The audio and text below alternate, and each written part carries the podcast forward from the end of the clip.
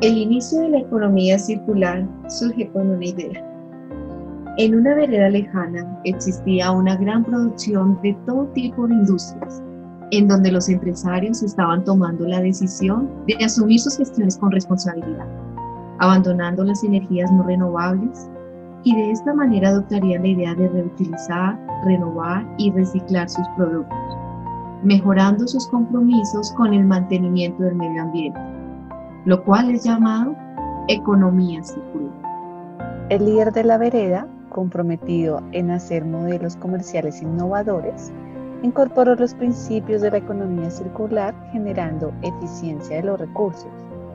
Esto hizo que los dueños de las empresas que se encontraban en el lugar hicieran varias preguntas. ¿Qué se ofrece al cliente?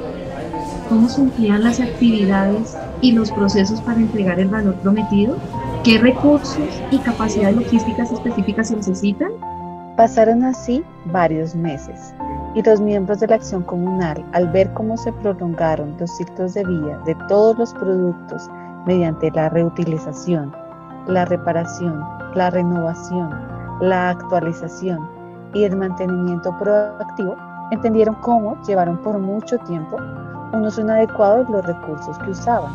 Pero, oh sorpresa, gracias a la transformación de una economía circular, aprendieron diferentes maneras de aprovechar las oportunidades.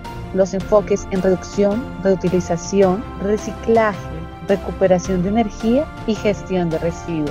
Hasta el día de hoy, grandes ambientalistas en el sector toman como ejemplo a esta economía reconocida por sus ecosistemas industriales. Esta vereda se hizo muy conocida, siendo usada como un modelo a seguir, dado el alcance de sus beneficios financieros, ambientales y sociales. De esta manera, la economía circular dejó de ser una idea, convirtiéndose en algo real.